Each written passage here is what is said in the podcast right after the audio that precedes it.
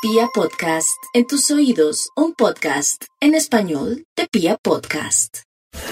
Quería contarles que Sagitario en el mundo astrológico es el signo de la felicidad, de la fiesta, del festejo, de la alegría, de la diversión y de quienes nacen para gozarse lo que llegue y para fluir con diligencia ante lo que ocurra. Pues imagínense que pese a esa condición por ahora su prioridad es el trabajo Así que deberán llevar esa energía para donde trabajan. Su capacidad de hacer se multiplica significativamente.